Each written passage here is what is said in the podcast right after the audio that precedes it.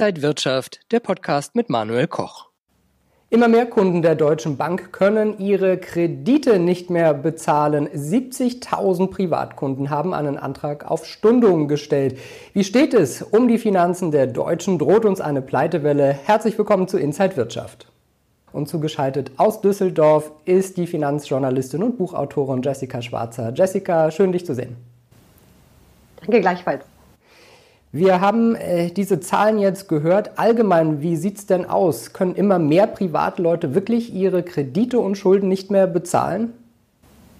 Also die Zahlen bei der Deutschen Bank waren relativ hoch, aber es gibt mittlerweile ähnliche Zahlen von der Commerzbank, ähm, auch von Sparkassen und Volksbanken äh, wird berichtet, dass eben immer mehr Privatkunden ihre Kredite der, derzeit nicht zahlen können, beziehungsweise eben gestundet bekommen. Ja, es äh, sieht schon so aus, als ob die Corona-Krise wirklich auf die Geldbeutel der Deutschen durchgeschlagen hat. Kein Wunder, es sind ja unglaublich viele Menschen in Kurzarbeit. Viele haben auch Angst, ihren Job zu verlieren. Während man in Kurzarbeit ist, kann man ja niemanden rausschmeißen, aber wenn die Kurzarbeit endet, geht das eben doch. Also da haben die Menschen schon Angst. Ja, das Geld sitzt nicht mehr so locker und äh, ja, das ist natürlich nicht gut für die Wirtschaft und äh, wird auch vielleicht die Erholung ein Stück weit ausbremsen. Sind das denn wirklich auch schon Leute, die ihren Job verloren haben oder die während, während Corona vielleicht das Geschäft schließen mussten? Kann man da was sagen? Also so genau sind die Zahlen äh, nicht bekannt gegeben worden, aber ich denke schon, dass es genau so sein wird. Ähm, es gibt ja relativ viele prominente Beispiele auch, dass Restaurants und äh, Bars, äh, in Berlin gab es ja auch eine hippe Bar bei euch, die gerade geschlossen hat. Das kommt jetzt immer mehr und wird immer schlimmer. Ähm, es haben natürlich auch schon viele äh, Menschen ihren Job verloren. Die Arbeitslosenzahlen in Deutschland gehen hoch, nicht nur in Deutschland, überall auf der Welt. Ähm, aber viel wird da eben im Moment noch gestreckt, eben auch durch die Kurzarbeit. Ich denke, es ist eine Mischung aus Menschen, die ihren Job schon verloren haben, aus Menschen, die in Kurzarbeit sind und äh, vielleicht eben auch ein paar Selbstständigen, die aufgeben mussten, äh, denen eben wirklich die Luft ausgegangen ist. Wie alarmierend sind denn diese Zahlen? Kommen für viele die Corona-Auswirkungen und Probleme eben jetzt erst mit Verzögerungen so richtig hart auf sie zu? Ja, das sieht wirklich fast so aus. Es gibt relativ viele alarmierende Zahlen, unter anderem vom Leipzig Institut für Wirtschaftsforschung. Die gehen davon aus, dass auf äh, Banken, Kreditinstitute insgesamt in Deutschland Kreditausfälle von mindestens 127 Milliarden Euro zukommen. Es könnte auch noch sehr viel mehr sein.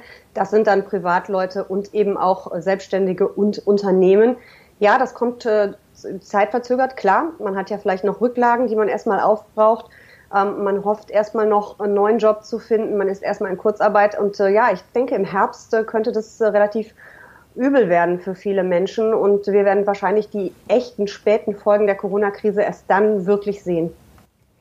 Wie sieht es denn bei Unternehmen aus? Die konnten ja wegen der Corona-Krise Insolvenzanträge erst äh, später äh, stellen. Also die Pflicht zur Stellung eines Insolvenzantrages, der ist ja, die ist ja bis Ende September ausgesetzt. Wird auch da jetzt mit dieser Verzögerung ja, eine Welle auf uns zukommen? Ja, das könnte ich mir vorstellen. Experten rechnen auch mit einer Pleitewelle im dritten, vielleicht auch erst im vierten Quartal.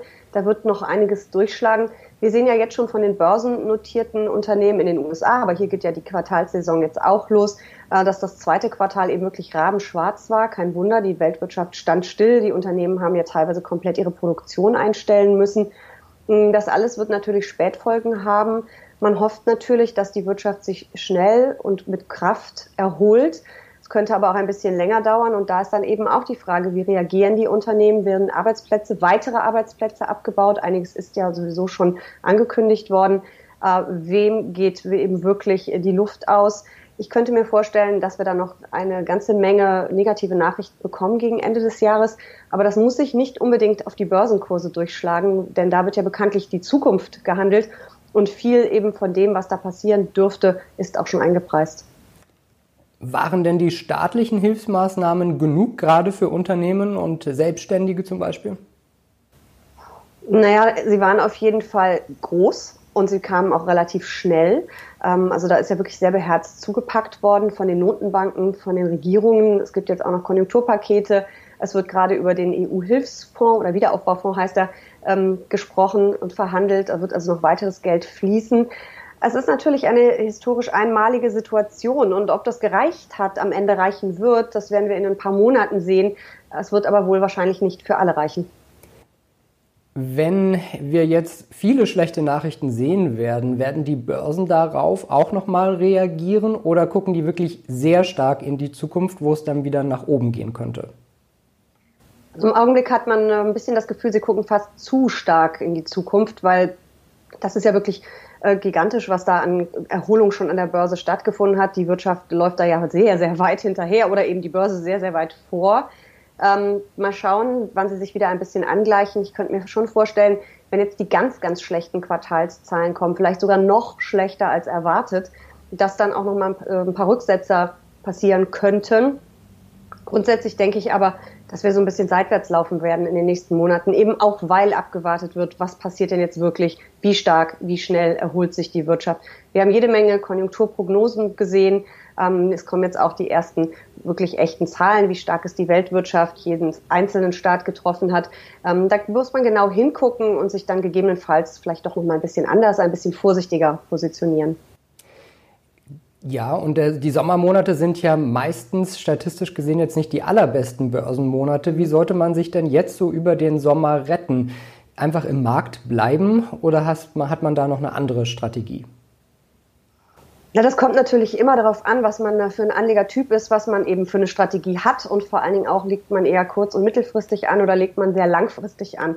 Ähm, wenn ich sehr langfristig anlege und ähm, das Risiko auch nicht gerade scheue, kann ich natürlich Kursrücksetzer auch immer wieder für Zukäufe nutzen. Wenn ich eher ängstlich bin und einen kürzeren Anlagehorizont habe, dann ist es vielleicht gar nicht so schlecht, sein Pulver ein bisschen ins Trockene zu bringen oder doch zumindest ein bisschen abzusichern. Also das kann man pauschal nicht beantworten. Ich denke aber, dass wir in den nächsten Wochen und Monaten schon noch einige Tage und Wochen erleben werden, wo starke Nerven gefragt sind. Und absichern wäre dann zum Beispiel mit Gold oder was wäre so eine Absicherungsmöglichkeit? Naja, man kann das natürlich durch diverse Instrumente tun. Ähm, Gold ist immer eine ganz einfache Sache im Prinzip, als sicherer Hafen einen Anteil von vielleicht fünf oder zehn Prozent ins Depot zu packen. Gold äh, notiert natürlich gerade auf äh, Rekordkursen, ist also schon ziemlich teuer und eben auch ziemlich weit vorweggelaufen.